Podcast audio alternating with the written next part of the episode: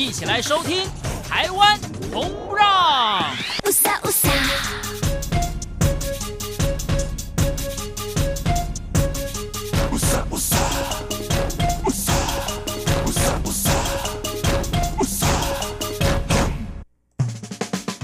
中广播电台来自台湾的声音，欢迎您在今天继续收听《台湾红不让》，我是维珍。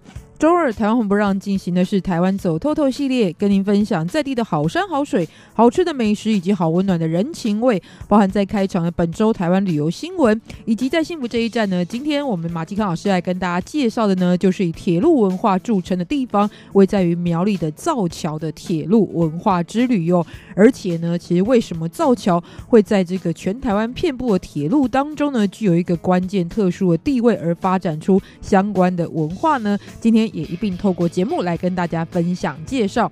那么最后的单元旅游放大镜，从一首歌曲认识台湾的一个地方。今天我们要欣赏的歌曲呢，是来自于电视剧《水反角的春天》，来自于高慧君演唱《心中的阳光》。可是为什么要介绍水反角呢？其实它是这个地区的旧名，指的也就是今天的台北汐止这个地方。汐止有着什么样的故事跟旅游特色呢？也来跟大家进行介绍。我呢要特别提醒哦，我们非常非常重要的台湾红不让的年度活动得奖名单呢，已经在十月三十一号公布在央广的官网，大家可以上三个 W 点 RTI 点 ORG 点 TW 哦。那因为我们这刚进行完改版，所以大家可以特别搜寻一下，或者是收听昨天的节目《经典人事物》的主题，也在节目的开场的时候进行公布。有参加的朋友呢，特别关注。不过还是要再次感谢呢，在这一次呢，一共有大约五千多人人次的这个参与哦，非常感谢大家所分享的照片，让我们呢对于你所在的地方、你的故事跟台湾之间的连接也有更多的认识哦。好，那么一开始现在进行的呢，也就是我们今天的本周台湾旅游新闻。好，首先要说到呢，在这个礼拜的这个台湾的旅游亮点呢，当然就是在这个本月的三日于台中所开始举办的台中世界花卉博览会。那其实整个幅员非常的辽阔，有三大园区，包含了后里。丰原跟外埔这三大园区，所以呢，因为范围相当的广阔，也因此呢，让这个外地来朋友可以一次然后尽赏精华区域。所以台中市政府也特别介绍三大园区的十大亮点哦。其中先说到是在后里森林园区的主展馆是发现馆，那是是一座用绿色建材，就是环保建材，在非常的明亮的空间里面。其实感受到呢，却是台湾哦，因为有很多的高山，所以呢，体验从海拔零度到出海口，以及一直到三千八百多公尺高的雪山山顶的一个整个属于大甲溪的生态之旅，而且不只是介绍而已。同时呢，透过馆内的温度跟湿度的控制，你甚至可以直接感受到出海口的一种温暖的诗意，还有呢，到了雪霸山顶的这一些冷冽的气氛哦。此外呢，在这个园区还设置了超大型的互动装置艺术，就是聆听花开的声音。那么这是一朵机械花，而且是以六百九十七个仿生装置所组成。然后在白天跟夜晚呢，会透过不同的视觉效果展现。群花开放的一个姿态，而台湾深具代表性的原住民族群的文化也被融入在这一次主题当中。这就是原生秘境的展区，是以在地泰雅族的射日传说作为主题，并且传达了。原住民一直所拥有的人与自然共生的智慧。不过呢，除了在地之外，还有来自于国际，这是国际庭园，则是有来自于全世界五大洲的丰富生态的展示哦。另外呢，在后里马场园区的花舞馆呢，则是以两个圆形的设计展示空间，以台湾的兰花还有花卉艺术呈现的一个专属于花卉的空间。而故宫花蝶馆呢，则是展出了超人气的故宫文物，就是翠玉白菜，还有。翠玉小白菜以及郎世宁的百骏图等等。到了外埔园区呢，则有乐农馆展出以稻米、水果、菌菇、茶叶这四种呢台湾的历史发展当中非常重要的农作物作为主轴，也呈现了台湾的农业结合历史的故事。智农馆呢，则是完全创新的科技结合，以超过一千多种的珍奇植物呢，打造植物方舟，同时也展示了台湾即将濒临灭绝的原生植物，还加上科技的辅助呢，其实让大家更认识到台湾在地的一个特殊的发展的科技历史哦。另外呢，在丰原的葫芦墩展区，则以琉璃打造了一座幸福花家的主题花园。同样位在于这个展区的游艺花园呢，则是结合了当地的水域景观，还有地景艺术，以亲子族群作为目标，打造了天地调色盘的这样的一个相关的场域。所以呢，整体来说，其实三个区域范围非常的广阔。然后我就听到很多长辈说呢，一定要去参观哦，因为好像可以看到很多新鲜的事物。而已果然呢，也是在这个花博开园之后呢，吸引了数万人呢进驻来欣赏。所以如果有机会造访台湾的话呢，也不妨前往现在正在热切举办当中的台中世界花卉博览会哦。再说到呢，是在台南哦，其实现在寄出了一个非常好的优惠方案哦，因为大家如果考量到交通的问题呢，事实上哦，台南市政府呢，从十一月开始就推出了府城观光巡回巴士，行经的是当地的中西区还有北区这一些呢，特别拥有古迹跟人文代表景点的区域哦，而且。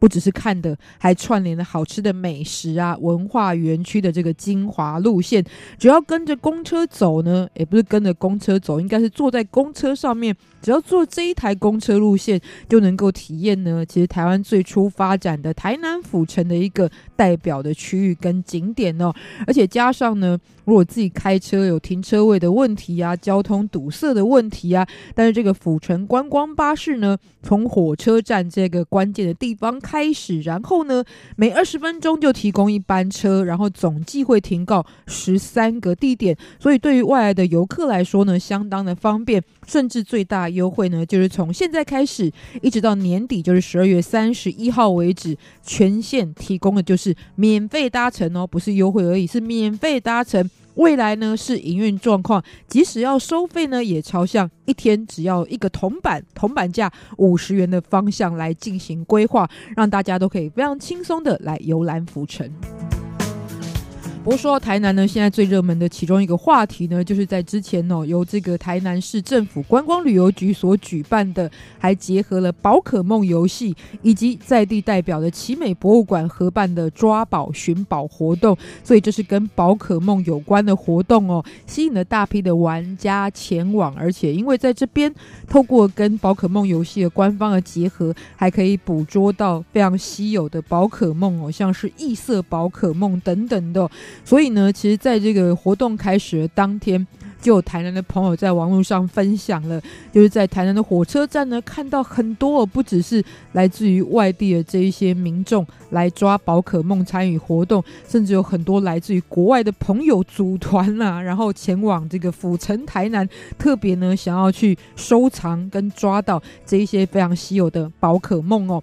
而且呢，其实整个在这个捉宝路线呢，也串联了台南当地的这个地标哦，比方说可以欣赏奇美博物馆的建筑跟收藏，或者呢是体验当地非常著名的美食。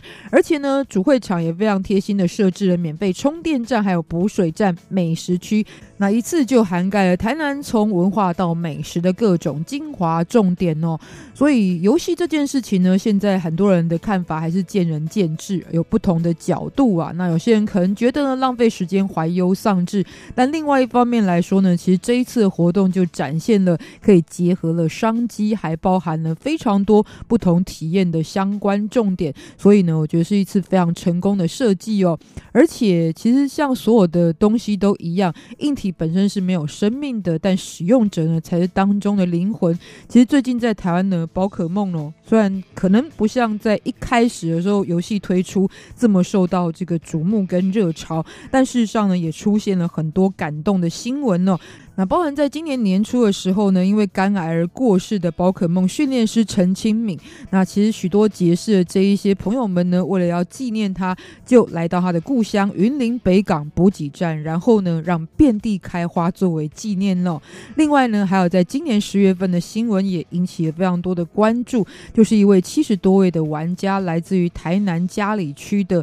芳芳阿姨，然后呢，其实这个后来她是因为癌症而过世，那非常舍不得的玩家们呢，其实就号召要放满三小时的樱花雨的这样子一个纪念的活动。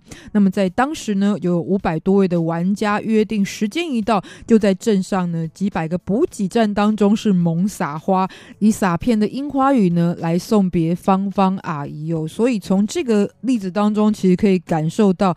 不只是玩游戏而已，可是还可以连接到人性温暖的部分。同时之间呢，也看到很多我原本可能蜗居在家的长辈们是足不出户，但是因为这样子一款游戏呢，去认识更多的人，继续去感觉到这个世界的乐趣。某方面来说，还是非常有意义的。但重点在于使用者的心意哦。所以在这边呢，我们就来说到樱花，听到一首跟樱花有关的歌曲，来自于失意男所演唱的《樱花雪》。待会再回到节目当当中呢，继续进行的幸福这一站，就来介绍苗栗造桥的铁路文化。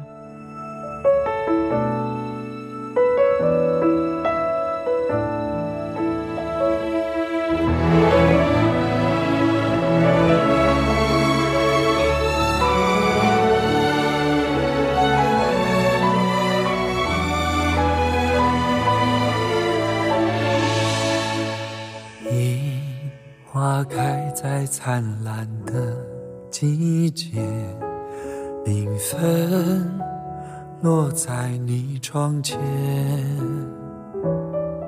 朵朵代表我的思念。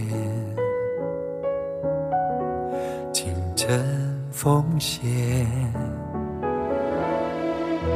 雪花飘在深街的。冬天冉冉飞向我心田，偏偏衬在你的誓言，清凉城市万劫不变，樱花之雪降临的那天。我与你再度相见，樱花之雪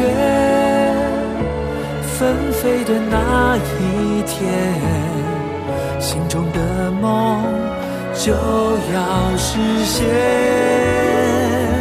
雪白的梦，羽化光明彩蝶，我的心。与你一同翩翩起飞，曼妙的花临风起舞，揭开美丽的序幕。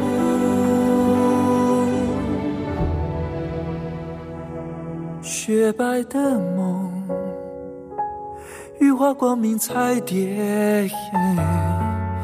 我的心与你一同翩翩起飞，曼妙的花临风起舞，揭开今生最美丽的序幕。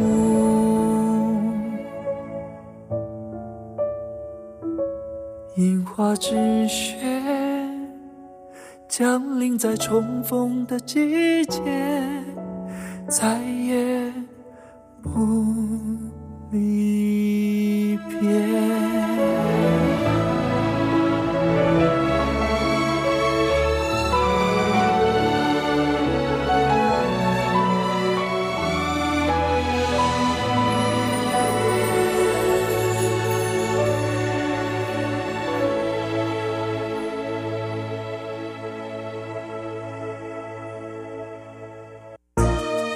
善意和解，积极合作，永久和平。行政院大陆委员会与您携手共创美好的未来。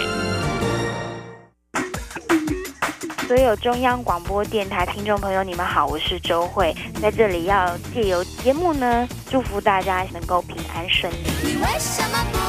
为什么不？为什么不肯说爱？欢迎您继续收听今天的台湾红不让，我是维珍。在我们今天的幸福这一站当中呢，要带着大家一起去追火车哦。今天来跟大家特别介绍这个地方呢，不只是看到非常具有历史跟特色的车站，同时之间呢，跟很多人喜欢看飞机一样，对于铁道有兴趣的朋友呢，看火车本身也是一个很大乐趣，所以有特别这样子的地点可以去欣赏的。今天来跟大家介绍，就是在苗栗造桥的这个火车相关的行程。欢迎我们旅游专家马继康老师。晚上好，各位听众朋友，大家好。是说真的啦，我就是今天要介绍这个火车的行程，因为毕竟火车在台湾发展了非常多年。不过最近聊到火车、铁路这个话题，是不是有一点敏感的感觉？淡淡的哀伤啊，淡淡的哀伤啊。对啊，不过其实讲老实话，火车。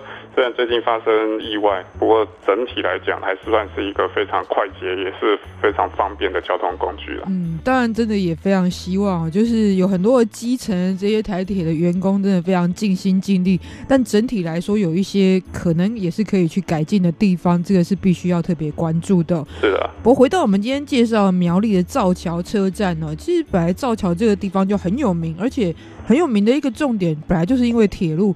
那有些朋友可能会想说，全台湾基本上从东台湾到西台湾都遍布铁路，为什么造桥的铁路文化是特别出名？对啊，其实以前我对造桥的印象，我不知道维珍有没有印象哈。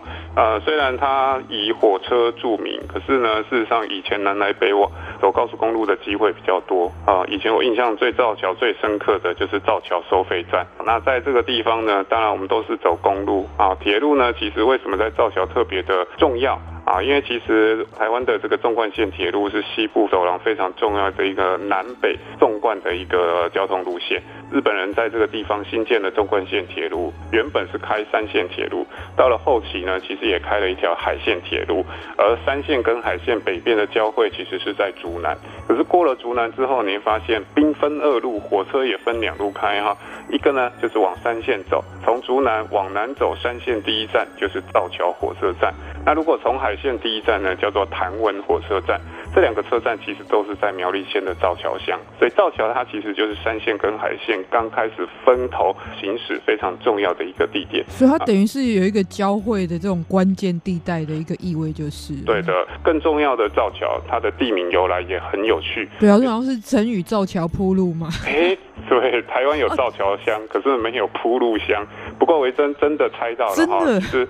造桥地名的由来真的跟造桥铺路有关，好，为什么呢？因为造桥其实它紧邻着竹南跟头份，我们知道在苗栗北边哈，头份跟这个竹南这两个都算是人口比较多的一个乡镇。造桥呢，它因为地形山地丘陵比较多，所以相对来讲，虽然距离这两个热闹的城市很近，可是中间有一个天然自然的天险，叫做中港溪。那中港溪这个地方呢，早期其实交通并没有那么方便，台湾早期没有铁路，没有。公路最主要其实都是靠这种河运跟海运，好，可是呢，遇到在台湾西部有很多的河流，那要渡过河流，早期河流上面并没有桥梁，所以呢，很多人南来北往，他必须要在河边等待，哎，可能水比较浅的时候涉水而过，甚至呢，碰到水比较高的时候，他必须要坐渡船而过，这个渡船都是早期那种舢板，啊，可是遇到呢夏季台风啊，或是午后雷阵雨、山洪爆发的时候，他可能要在河边等上两三天，等到。河水比较平稳了，才能够过河，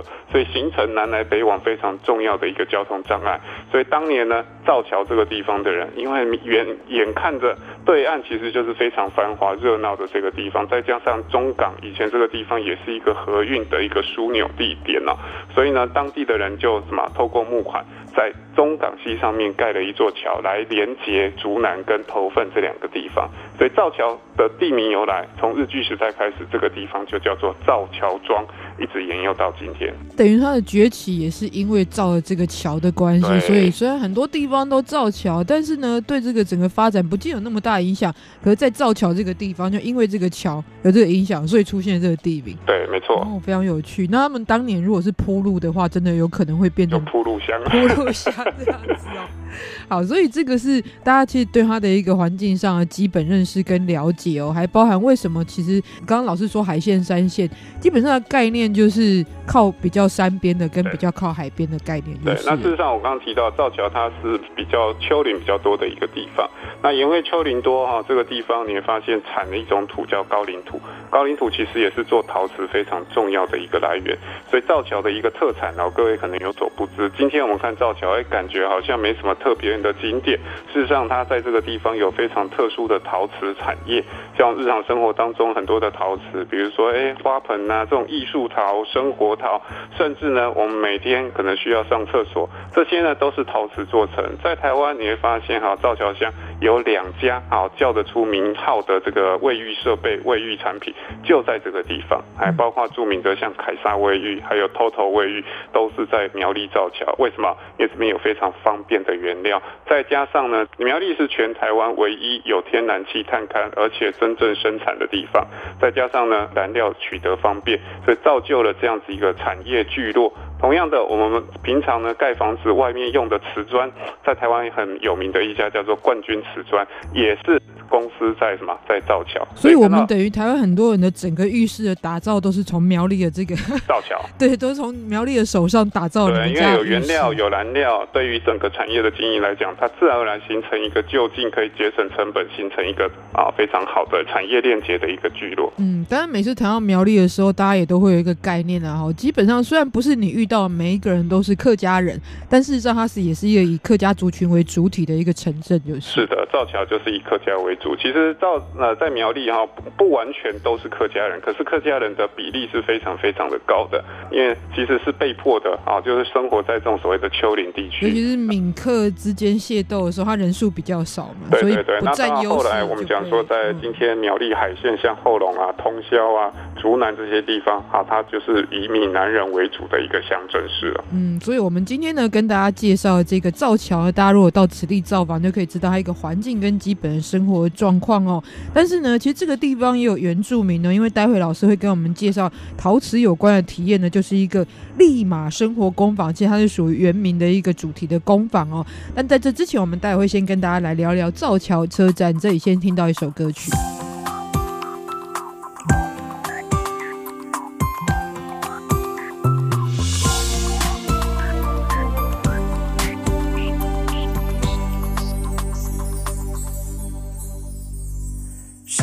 的伦敦，颠倒了北剧，印上我们的脚印。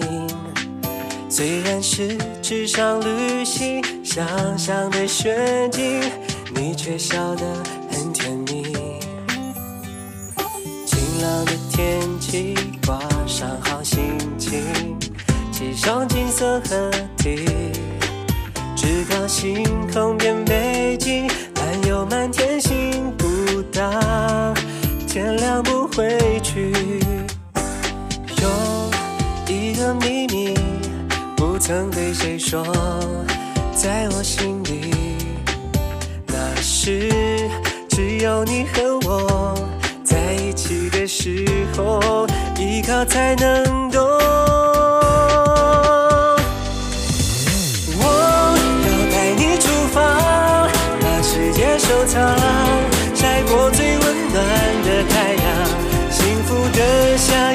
前地图没号码，需要两个人才能前往。现在就等你出发，载着我步伐，把所有快乐全涌上，幸福的下一。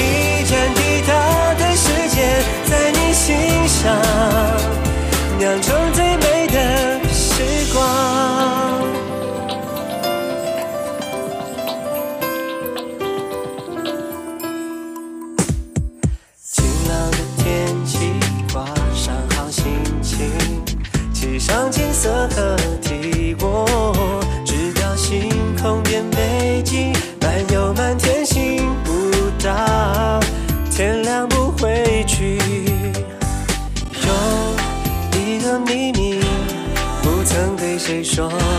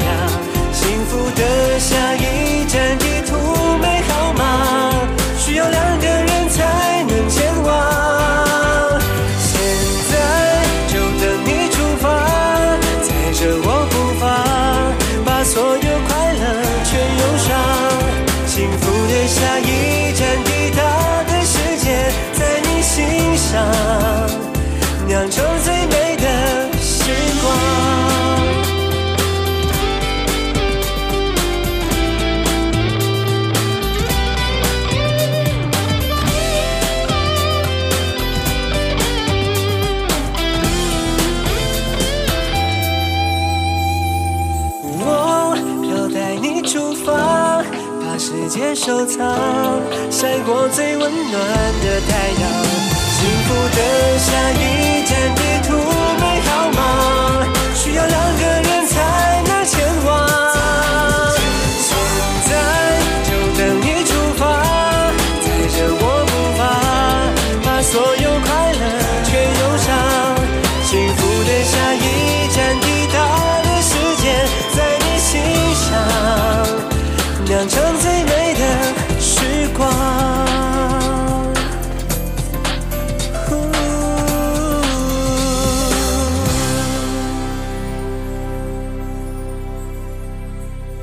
欢迎再回到我们今天的台湾红不让幸福这一站。今天来跟大家介绍苗栗造桥几个非常代表性的景点，包含最主题的就是铁道的文化。欢迎我们旅游专家马继康老师。晚上好，各位听众朋友，大家好。造桥车站好像原本也就非常有名哦，然后嗯，经常有很多铁道迷都会来这边取景啊，或者感受铁道的不同的这一些呈现，就是。对，没错。其实造桥车站它是一个古迹，在台湾一九零八年的时候，日本人盖好了纵贯线铁。铁随着铁路的一个贯通，各地的车站也就慢慢的这个新建。早期的车站都是以木造为主啊，因为各位想想看，在一九零八年的这样的一个时候，大部分都是木造车站。现在台湾保存最完善第一批的木造车站，其实也大概是从那个时代留下来。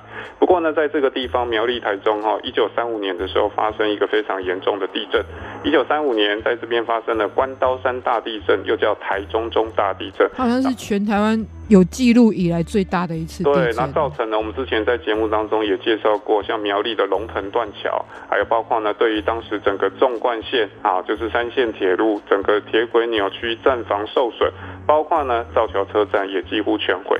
所以在地震发生之后，这个地方重建，建成了我们今天看到造桥车站的一个样貌。这个样貌呢，其实就是在一九三五年的时候新建完成。那新建之后，你可以看到它是一个钢筋混凝土的建筑，有别于早期一九零八年所新建的木造建筑。各位别看它小啊，事实上它是全台湾第一座平顶式的钢筋混凝土建筑。哎，你说，哎，像台中车站啊、新竹车站啊，这些呢，大部分都是石材所建造的，体积规模量体也会比较大。可是真正用钢筋水泥，还有包括外表。注释用这种所谓的希腊多利克式的这个风格，啊，在这样子一个小的地区，有着当时哎非常先进的一个建筑技术上面的一个车站，在当时来讲也是独步全台啊，所以呢一直保存到现在。好，当然呢现在这个地方啊，它是无人的车站，也就是说没有任何的站务员在做管理。可是呢，也呈现了哎早期车站的一个怀旧的风格，尤其它站前广场哈，其实我觉得整理的还不错。像一般在台湾很多的车站前面，因为是交通要地嘛，所以难免交通比较混乱呐。可是，在造桥这个车站，因为第一个它古迹，第二个再加上它前方广场管理的还不错，所以你来这边拍建筑，来拍这种火车早期火车怀旧的感觉，也成为很多铁道迷喜欢来的地方。其实，因为它是无人管理的车站，基本上的概念是也不一定。每一班的这个火车都会停在这边，就是区间车会停，然后像这种自强号基本上是不停。但好处反而是因为这样特别轻油，就对于摄影者来说，你的干扰反而是降低了非常多。其实因为它真的是一个蛮迷你的车站，很容易路过就错过的一个状态。但不管是从它最初建设的时候，在一九零几年的时候，其实也是一个跨越百年成立车站的地方，或者是看它一九三零年代之后的建筑，也是像刚老师所说的是一个特殊的创举。没错，光看照片觉得是一个小小的平凡的车站，但是呢，为什么它会这么的赫赫有名呢？其实也就是刚刚所介绍这个背景。那其实，在造桥，我刚刚提到造桥车站它是山线的。另外呢，如果你要看海线的车站，从竹南南下的第一站就是台湾车站。那台湾车站呢，它就是一九二二年在盖海线铁路时候保存至今的木造火车站。好，它其实是在整个海线铁路目前保存的五个木造老车站之一，像谭文啊、大山啊、新浦啊、日南啊、追分啊，这些都是老车站。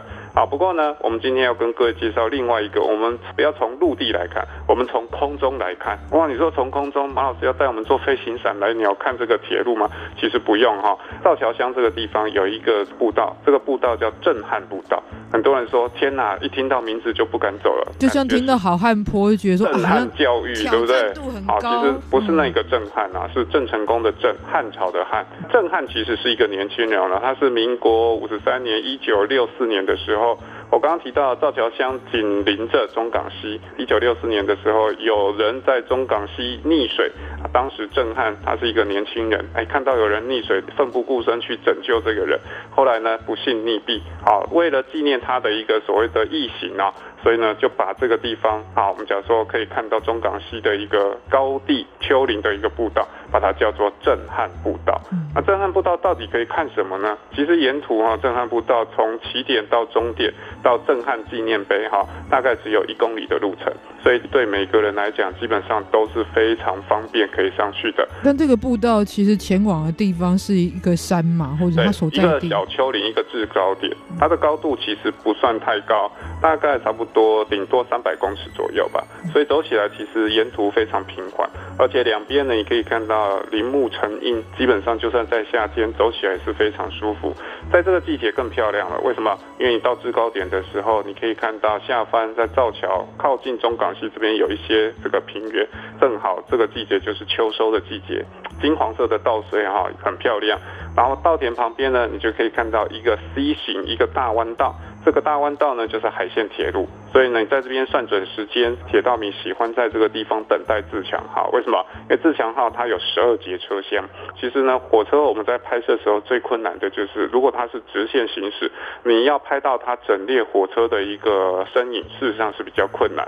可是，在震撼步道的一个制高点，你居高临下，好，如果有是自强号过来，十二节的车厢从头到尾拍摄的非常清楚，而且它是一个弯道哈，它的一个这个变化还有包括构图，其实会整增加更多的趣味。从这个地方，因为我想很多的朋友，如果是来台湾的朋友的话，基本上真的就会坐这个火车，然后先到造桥车站或者台湾车站，对，然后想要去拍这样的景色。去刚刚老师所说的震撼步道的话，基本上也是步行就可以到达。对，其实如果你是火车之旅的话，好，如果你要到震撼步道，其实从谭文车站步行大概差不多八百公尺，你就可以到达震撼步道的这个路口。好，其实都还算是相当的方便。嗯，所以即使是自由行啊、背包客的朋友来说，也不是一个非常的困难的相关的行程，就是哦。对，那爬上震撼步道，除了可以看海线铁路的一个这个大弯道，拍摄铁路火车经过的一个美丽倩影之外。其实呢，这个地方你就可以看到远方，就可以看到头份、竹南，然后呢，往西边可以看到台湾海峡，东边当然看到雪山山脉的这个风景。所以呢，花一点点的力气，在这边看到的角度、景色、视野绝对截然不同。嗯，不一定是要来拍照，我觉得光坐在那边坐个一小时，也许你就有一种被天地加持、焕然一新的感觉。真的，真的，其实这条步道知道的人不多啊，可是整理的还算不错，然后再加上呢，走起来也是非常的轻松。再加上沿途我刚刚提到林木成荫，最多的其实就是当地盛产的像樟树啊、相思树啊。造桥除了刚刚提到的陶瓷之外，早期还有一个特产叫做木炭，因为相思树适合拿来做木炭，木炭也是早期呃有钱人使用的燃料啦。因为一般没钱人家里面可能就是捡捡柴啊、捡捡枯枝啊，可是呢当时也没有天然气，也没有这个瓦斯炉，所以呢大部分有钱人家其实就是用相思木烧成的木炭。那在苗栗啊，包括造桥这个地方，其实当年就有很多的木炭窑借由方便的铁路交通运送到大城市给大家使用。嗯，所以这也是当地的另外一个可以去结合的周边的特色，就是哦。不过呢，最开始的时候，老师就有跟大家说，当地的土质非常的特别，因此也发展出了各种陶瓷业的文化。那如果要体验这样的行程呢，就很推荐的是立马生活工坊。而这个工坊其实也带有这种原住民的文化体验在当中哦。我们带待会再继续跟大家介绍。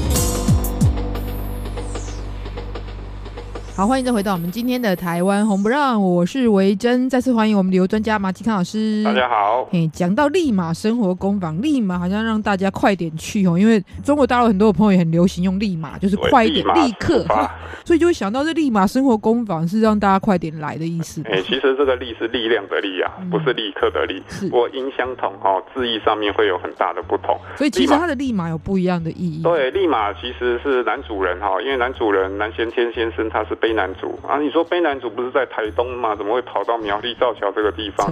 因为他在三十多年前就在这个地方创业，做的其实也是陶瓷的这个生意。当年很多的陶瓷外销到欧洲，外销到日本，好，其实也造就一段非常辉煌的这样子一个时光。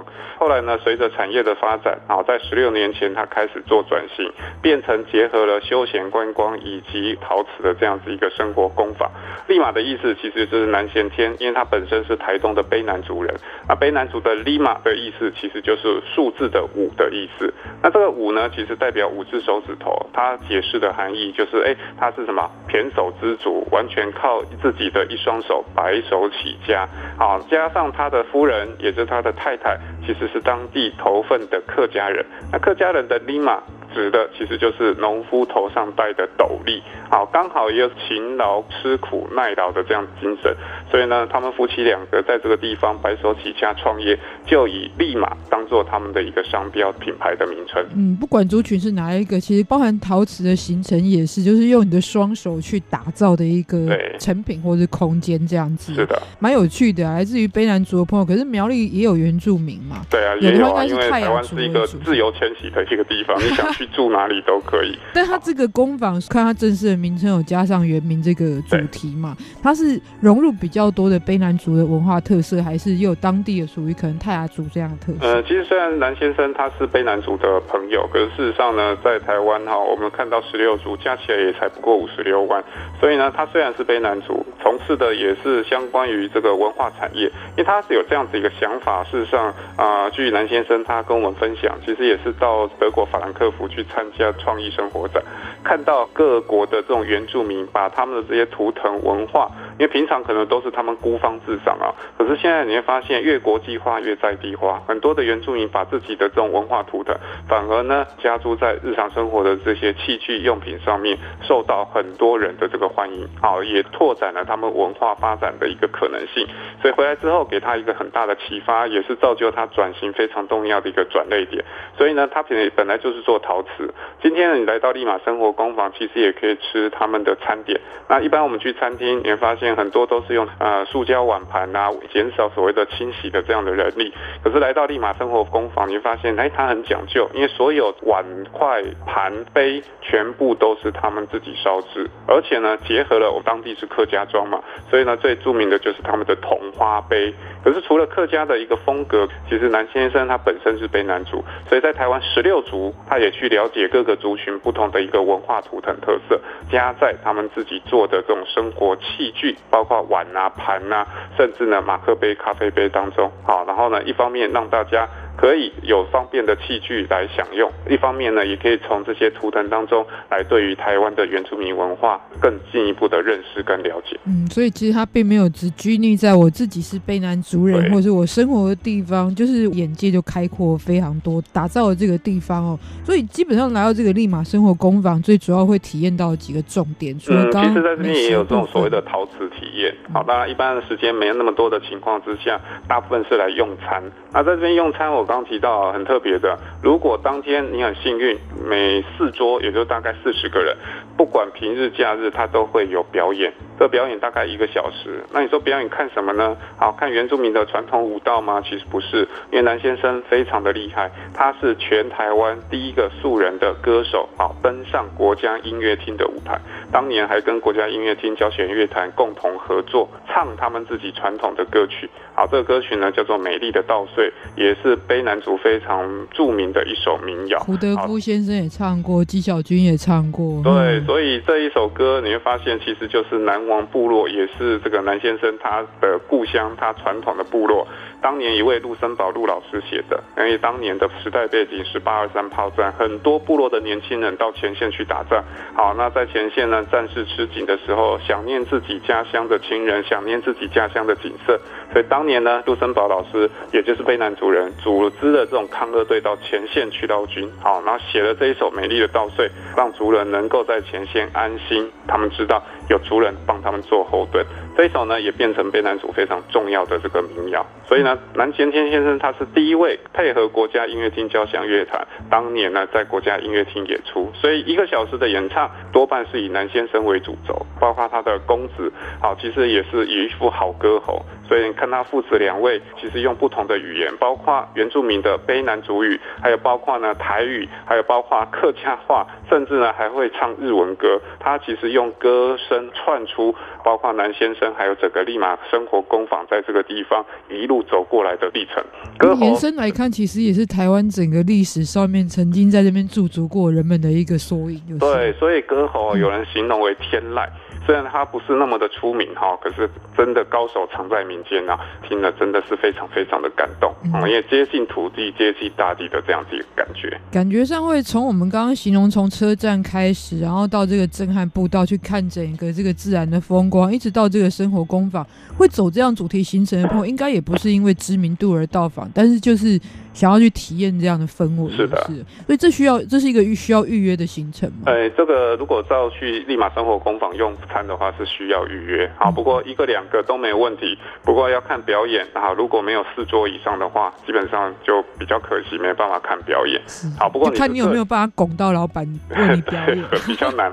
如果呢你是散客，比如说两位三位，哎，你就可以询问看看当天是不是有团体，那如果有团体啊，就顺带去看表演，这都不用另外再付费。所以呢，这其实也是出发之前做预约最重要的原因。嗯，这也是朋友们可以特别注意的地方哦。所以其实造桥这个地方呢，有很多精彩的事物可以去欣赏。我们之前也跟大家介绍一些其他产业的特色。不过今天就从铁路到陶瓷这个主题形成的部分，也非常感谢我们马继康老师。谢谢，拜拜。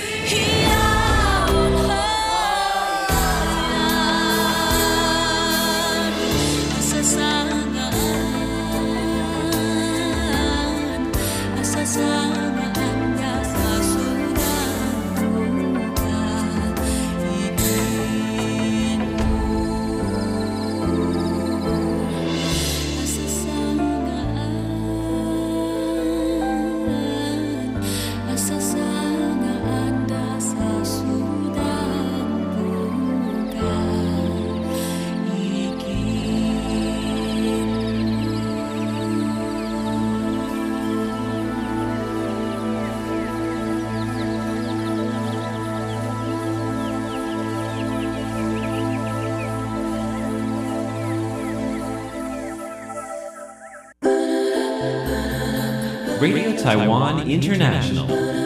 Be the one. Be the only one. 唯一，第一，始终如一。与世界分享台湾。无远弗届的中央广播电台。RTI。大家好，我是光良。你先收听的是中央广播电台。我要祝大家很多很多的希望都会实现。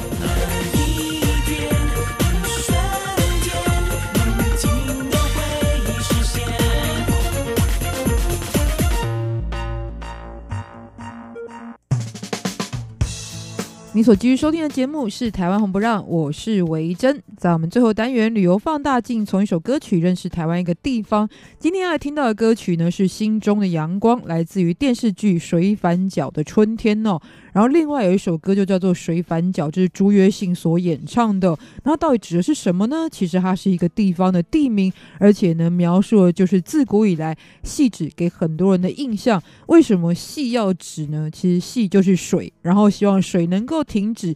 包含了水反角的旧名呢，都代表其实是以前经常遭受水患之苦的地方哦。事实上，我在小时候呢，还没有来到台北，对台北一点都不熟悉的时候，电视上最常看到。到跟汐止有关的新闻就是淹水这件事情，所以早就在心中留下很深刻的印象。不过后来呢，透过各种的整治之后呢，呈现的跟过往截然不同的新兴区域的样貌。但是是自古至今哪些的变迁才造就今日的样子呢？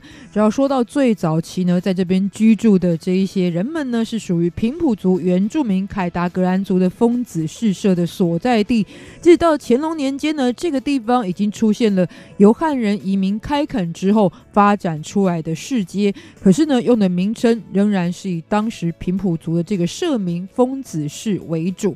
而后来在清朝的台湾方志当中也有记载，就出现了水反角的这个旧名了。到底它是什么意思呢？其实，在闽南语当中，指的就是积水积得非常多，已经积到了脚边的这样子的程度。所以呢，就说到早年就是一个受到水患所苦的地方哦。那为什么会淹水呢？最主要的这个犯人就是来自于基隆河哦。今天大家所看到的基隆河呢，其实已经在这个数百年当中经过多次的整治而比较安定的一个现象。但在那个时候弯弯曲曲的基隆河，再加上细致当地的地势呢，其实不要说泛滥。呐只要这个潮汐一改变，一涨潮呢，就很容易让细致淹水，所以叫水反脚呢，表示水还会淹到脚。但是当地的人们当然希望呢，连淹都不要淹，希望呢潮汐的影响，这一些这个潮水能够停止。所以在日本的时代呢，就改名叫做细致，也是因而得名。我水可载舟，亦可覆舟。那么在台湾开港之后呢，其实就有很多来自于外国的人士来到台湾设立洋行进行贸易的工作。那么就在淡水一直到大稻城这个地带之间呢，船只往来是非常的频繁。这时候呢，这一些运送货物的商人就是沿着淡水河而上来进行收购茶叶的工作。那细指这个地方的山区又很适合种茶，所以产量呢特别的优质丰富。邻近的茶农。呢，就会先把茶叶运到水反角当地的茶馆，那么在制作之后呢，也就利用基隆河运到大道城来贩卖。那由于汐止呢，其实它所处的区域是在基隆河的中段这个部分，所以也让很多的支流延伸到临近山区的时候呢，让汐止这个中心地带就很容易变成。繁华的货物集散地，因此发展非常的快速哦。而且在今天旅游上面也可以看到这样的特色，就是在当地的古道啦、瀑布啦、湖泊啦跟庙宇是特别的多。所以来到汐止呢，第一个可以去拜访的就是汐止老街，也就是当地的中正路。以前呢是被称为水反角街哦，曾经这也就是作为货物转运站的所在地，也是汐止整体发展的起点。所以呢，有另外一个被誉为的名称，就是汐止第一街。那在这边呢，也留下很多历史的见证哦，比方说呢，码头、公有市场、教会等等的遗址都在当地，而且还有很多呢是属于最少三代。在经营的传统老店也都在这个地方，沿街的建筑还保留蛮多的这个属于长条街屋的一个形式。就可以作为认识戏子最好的一个起点哦。同时，也推荐呢当地的赏枫圣地拱北殿，就是大概每年的十一月下旬，就是差不多这个时间开始呢，可以见到是满山的枫红景象。再加上呢，到了山下，就是戏子最具代表的巷弄美食的所在地哦。所以秋冬时节呢，来到拱北殿这个地方呢，看到了枫红的景象之外，其实拱北殿本身呢，也是一座历史超过百年的古庙，而且有着古朴素雅的风格，所以跟周围的环境结合在一起呢，是非常的具有诗情画意的感觉哦。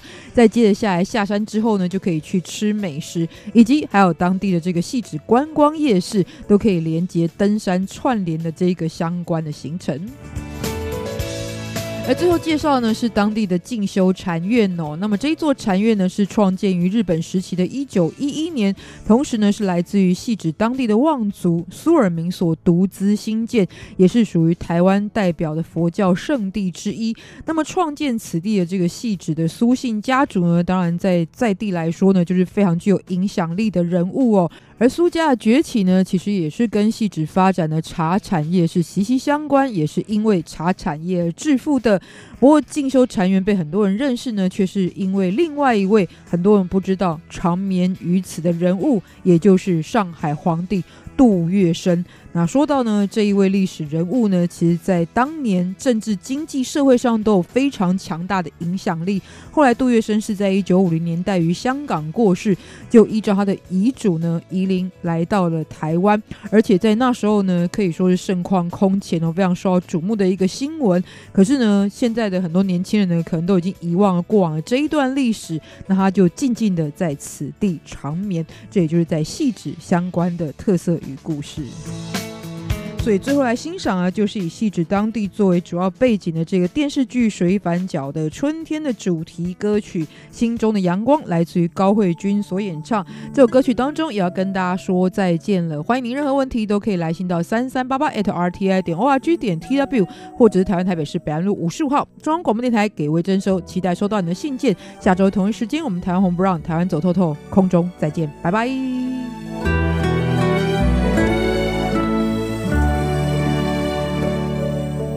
剪一寸日光贴在心中发亮，红尘滚滚，纵然几番风浪，看身旁，看远方，知足常乐，是最纯净的宝藏。点一盏烛光，去把梦想照亮。高山苍苍，沿途几段心酸，有星光有泪光，悲喜聚散，淬炼出一份开朗。人生苦短，路程漫长，何妨多那糖的名字就叫乐观，把地冻天寒变成盛夏灿烂。哦，阳光，带着心中的阳光，静下来少年青草的芬芳，学会放下。缕清香。